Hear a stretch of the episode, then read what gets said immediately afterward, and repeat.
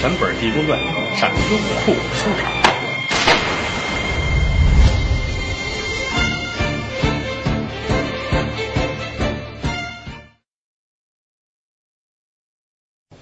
离了清波门，走来走去，走到了钱塘门。啊，临安城就是杭州，在这个钱塘门这儿有一个庙叫玉皇阁。这一回头，玉皇阁的门外啊，靠东边这儿有一大影背墙。啊，罗汉爷往这儿一站，探头瞧，看来看去，看到影背那根儿那儿。蹲着一个人跟那儿解手呢，啊，他这个把着脚上没人看见。过去来说，不像现在似的，啊，还有公共厕所没有？是人走到哪儿想方便了，反正找一个背静的地儿吧，是不是？过去有这么句话：撒尿别抬头，遍地是茅楼啊！抬头抬头是流氓啊！包括到民国了，北京城里边也没有什么官厕所，人们想解手就是大街上。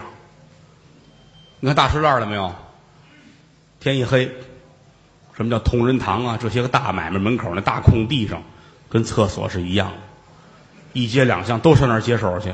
同仁堂认为这是他的财，清晨起来，在雇人上那儿去打扫收拾，多少年的规矩。到后来，说有一段时间不让上那儿解手去，老百姓还不干。你这街上都不让解手，你还有王法没有？嗯，这都真事儿啊，这都真事儿。所以说，跟街上找一旮旯影在墙后边解手，很正常的事儿啊。那儿蹲着一个人，济公过来了，转到这人跟前儿，人那儿蹲着解手呢，他过去了。这主很尴尬。你想啊，你无论什么时候也是，你这儿方便，那儿来一参观的，是，你甭说卖票不卖票，这也是个事儿。干嘛？去看看。把这主气，你讨厌，这看会儿就走，他都有够啊。这主跟这儿方便，离他有这么十几步远，地上放着一个挑前后的筐，什么东西呢？装的是熟的狗肉，有刀有秤。这主是一小商贩，挑挑卖狗肉的，啊，突然间不舒服，想方便，挑搁在那儿。济公看着他，快完了吗？没有，还。还待会儿吧，啊，那行，这条归我了。挑着挑着人儿就跑啊，把这主气的，你这不像话！这赶紧擦系裤子，站起来往前追，走了十步，身背后咔啦一声，影被墙倒了。整个呼在地上，这主一回头，一身的冷汗。晚站起来一会儿就砸死了。站这就愣了，我的天哪！和尚救了我了啊！站这傻了。那么说，济公知道不知道这个影背墙要倒呢？知道啊。往这一站一瞧，自己心里就说：“我得救这个人。这个人今天有雷劫。什么叫雷劫？咱们老说这人缺了德了，拿雷劈了，这是一劫。但是那个雷，天上下雨打这雷，这叫天雷。说这人拿天雷劈死了，那亏心亏大了啊！有句话，天打五雷轰嘛，是不是？你之前我跟台上我还。介绍过这个事儿呢。前些日子下大雨，我、于谦、李菁、侯震啊，我们几个人就跟屋里聊天儿外边咔咔打雷，我就说了，我说你们谁亏心谁出去啊？我说雷很厉害啊，嗯，他们几人挤兑我，啊，你出去吧，你亏着心。我说对，我是有亏心的事儿，我对不起同行。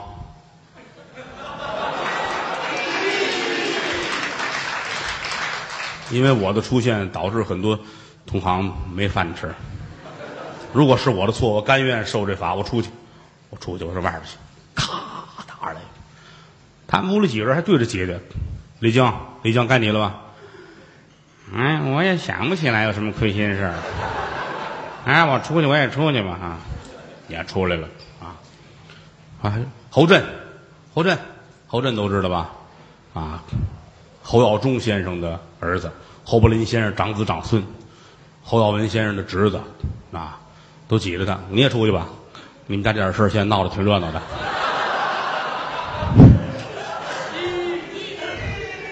侯震说：“我我没我事儿，我没拿那个钱啊。”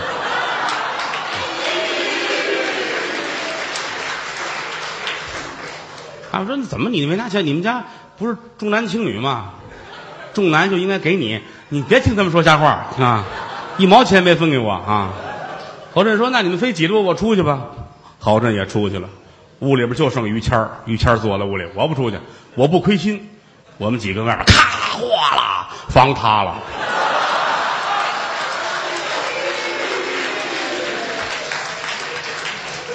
天打五雷轰，说的是报应。但是平常这个雷说这人还有。雷劫指的是金木水火土，咔嚓一刀被人剁了，这算金雷啊！拿木棍打死了木雷啊，河里淹死了水雷，火烧死火雷啊，土呢？哎，墙倒了拍那，这算土雷，金木水火土啊！吃鱼拿刺儿卡着卡死鱼雷，鱼雷炮艇这都一回事啊！说这个主今天他是有雷劫，所以罗汉爷才要救他。那么有人说这话不对，既然有雷要劈他，要要他命，说明这个主是有亏心的事儿。咱们把这事儿需要解释一下。这人叫董平，卖狗肉的，家里边三口人过日子，母亲还有自个儿的妻子。媳妇娘家姓郝，郝氏。董平这个人挺认头干活的，也不懒，但有一样脾气不好，尤其跟母亲，跟他妈这脾气大了，说话就瞪眼，噎得老太太个儿搂个儿搂的，啊，经常因为这个老太太气得直哭。儿媳妇好，总劝，哎，别介啊，别这样啊，这个。生身老母，你得管他，啊，咱们得孝敬。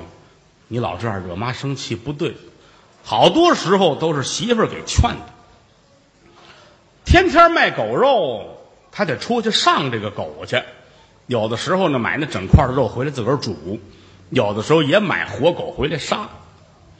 这天收完摊了，来这么一主，身后跟着两只狗，一大一小。嘿，卖狗肉的。嘿，怎么的呢？那个我，这俩狗给你吧。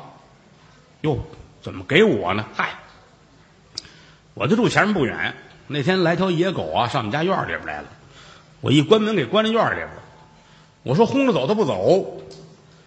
半夜里边，我听着院里这狗叫唤，出来一看呢，有贼在外边拨门。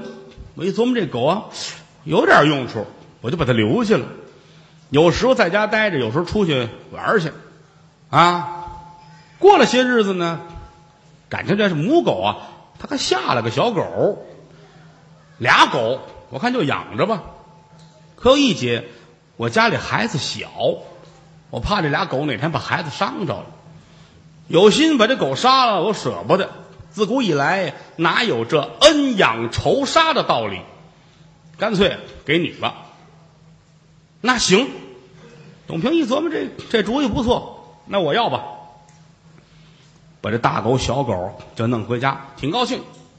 这大狗挺肥实，啊，宰了之后我能卖。小狗再养些日子，找绳子把大狗就捆上了，这儿磨刀啊，磨完刀一看还挺快，回过头来站起身来要杀这大狗，就愣。这小狗趴着大狗的身上，冲着董平呲着牙，二目之中滔滔落泪。小狗哭了，董平可就愣了，手中这刀苍啷啷就扔了。这是一条狗啊，他都懂得孝顺母亲，马上就联想到自己了。嗨，我这么大的人了，还让我娘生气，这不是禽兽不如吗？转身来到屋里边，扑通一下子给老娘跪下：“娘，我错了。”以后我不跟您犟嘴了，我好好的孝敬您。老太太高兴，孩子，你是我的儿啊，娘疼你啊，不要紧的，咱们好好过日子。董平说：“以后卖狗肉我都不打算卖了，杀生害命，他也是一条性命，为了我吃饱饭，把他害了，不忍心。可家中还有这么一条肉，我把它卖了，卖完之后。”打这起，我改行干别的，所以今天挑着挑出来，觉得肚子不舒服，想上那儿方便一下，让济公看见了。罗汉爷点点头，说：“这个人是天下第一大善人。”有人说不对，他跟他妈一天到晚犟嘴，不孝顺，就因为改了一个念头，就算是第一大善人吗？您记住了。这个人干了半辈子坏事到最后突然间明白了，我要学好了。那么他就是天下第一大善人。这个人做了一辈子的好事临了了干一件坏事他是天下第一大恶人。真女失节不如老骥从良。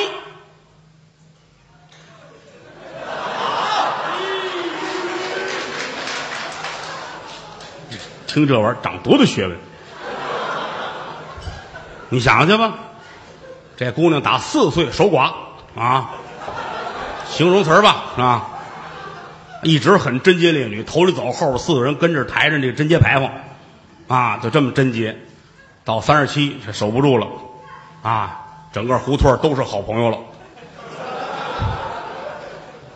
她就不如你这在技术行业从事一辈子的女同志，到最后突然间。不干这行，从良了，到什么协会当个主席之类的，是吧？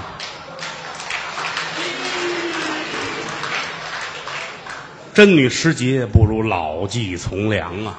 所以说，董平今天算是第一善人啊！和尚就得救他。这儿挑起挑来，一会儿功夫没影了。